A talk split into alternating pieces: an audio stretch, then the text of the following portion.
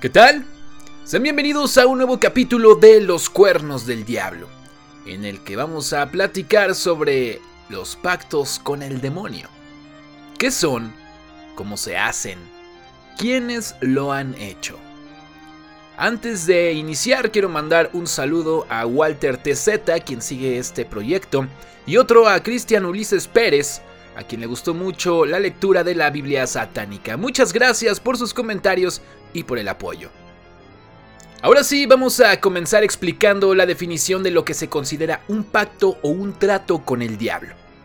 Esto es un referente cultural que se remonta a la civilización occidental, en la que hay una importante presencia del demonio, especialmente de Mefistófeles, que aparece en la leyenda de Fausto, quien protagoniza una historia muy popular de Alemania. Y es que este hombre es alguien muy inteligente y exitoso, pero insatisfecho con su vida. Por ello, decide hacer un pacto con el diablo, entregando su alma a cambio de conocimiento ilimitado y los placeres mundanos. Según las creencias cristianas sobre la brujería, el pacto quedaría establecido entre una persona y Satanás o cualquier otro demonio. En este la persona ofrecerá su alma a cambio de favores como la eterna juventud, el conocimiento, las riquezas, amor o poder.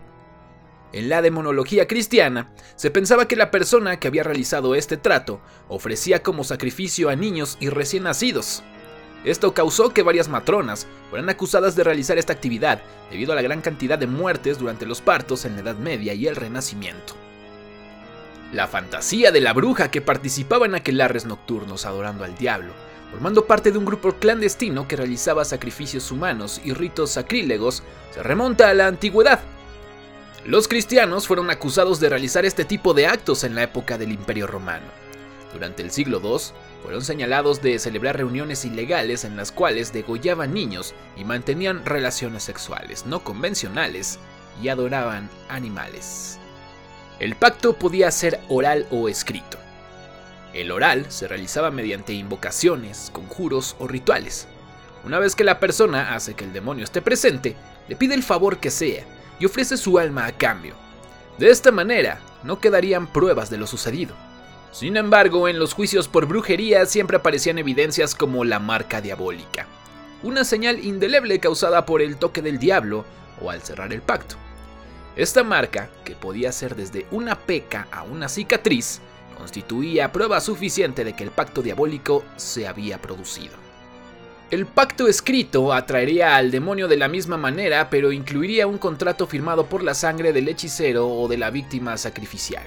Normalmente, estos contratos contenían signos extraños que se suponían firmas de demonios, cada uno con su propio sello. El significado de la expresión pacto con el diablo se ha expandido hasta incluir intercambios que no tienen relación con el demonio, pero implican perseguir una meta, como la venganza, por medios considerados malignos, por ejemplo, el asesinato.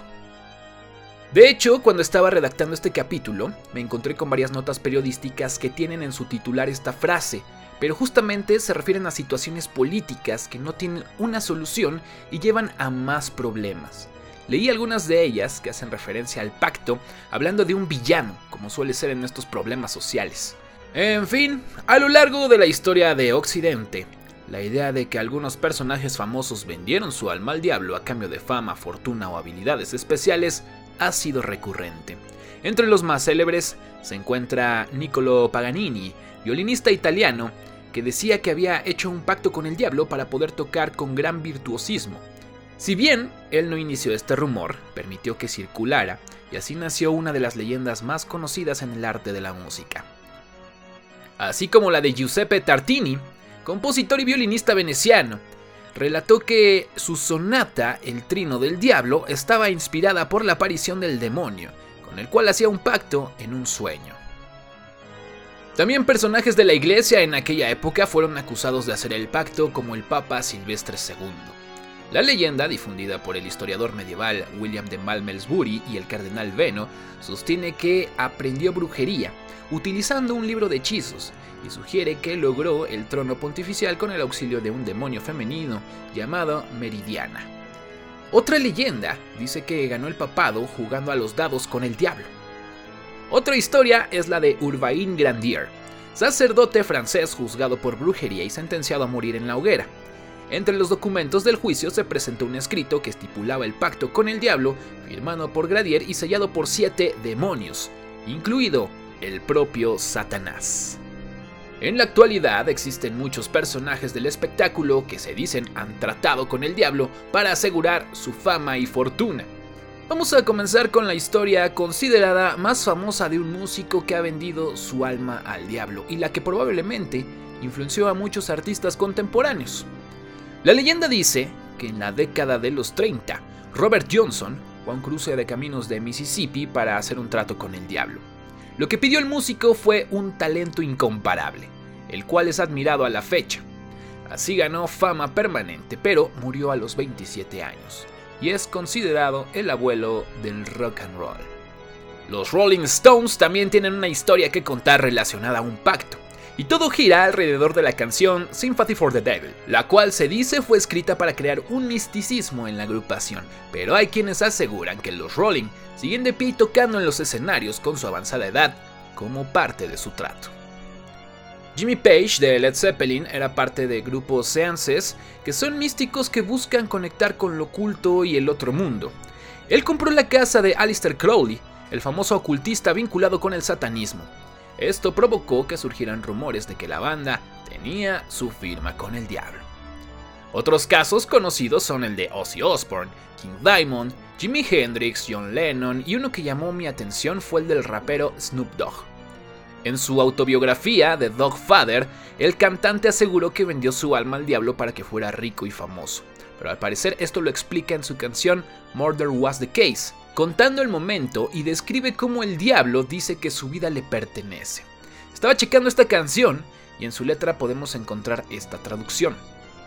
Dejo de respirar, maldición, veo demonios. Querido Dios, me pregunto si puedes salvarme. No puedo morir. La pelea de Bubu para tener a mi bebé. Creo que es demasiado tarde para rezar. Espera, una voz me habló y lentamente comenzó a decir, dame tu estilo de vida lo mejoraré. ¿Cuánto tiempo viviré? Vida eterna y para siempre. ¿Y seré yo el gángster que era? Haré tu vida mejor de lo que puedas imaginar, o incluso soñaste. Así que relaja tu alma. Déjame tomar el control. Eminem es otro artista que ha declarado haber hecho pacto con el diablo y lo afirma en su canción Say Goodbye Hollywood, en la que explica que de no haberlo hecho, jamás hubiera podido hacer rap. La lista se extiende con personajes como Katy Perry, Marilyn Manson, Lady Gaga, Jay-Z, Madonna y Kanye West, quien declaró haberlo hecho pero que no había valido la pena, ya que era como una cajita feliz, un paquete enorme con muy pocos juguetes. Estos son casos muy conocidos justo por la fama de estos personajes. Es una realidad que no hay alguna forma de afirmar que son ciertos. Muchos de ellos son leyendas urbanas y que a veces el mismo artista sigue el juego y lo hace aún más grande. Esto provoca que las historias tomen fuerza y el rumor viva por mucho, mucho, mucho tiempo. Pero también hay hechos como el que les comparto enseguida. Esto ocurrió en Inglaterra en el 2020. El protagonista es un joven de 19 años que habría asesinado a dos hermanas como parte de un pacto con un ser sobrenatural para ganarse la lotería. Según las autoridades, el adolescente habría prometido sacrificar a seis mujeres cada seis meses y a cambio ganaría el premio mayor en su país. Entre otros beneficios consignados en una nota que fue encontrada en su habitación junto con el cuchillo con el que apuñaló a las mujeres. El crimen habría sido cometido en un parque ubicado al noroeste de Londres, Inglaterra. Actualmente, se sabe que este chico fue condenado a cadena perpetua. Estas son algunas historias que se albergan en la web. ¿Tú conoces a alguien que dice haber hecho un pacto con Satán? Si tienes una historia, mándala por mensaje directo y con gusto la compartiré. Y atentos porque para el próximo capítulo hablaremos de la quema de iglesias.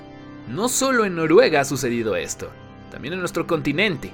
En América ha pasado. Pero ¿por qué? Aquí te contaré esas historias. Nos escuchamos muy pronto en Los Cuernos del Diablo.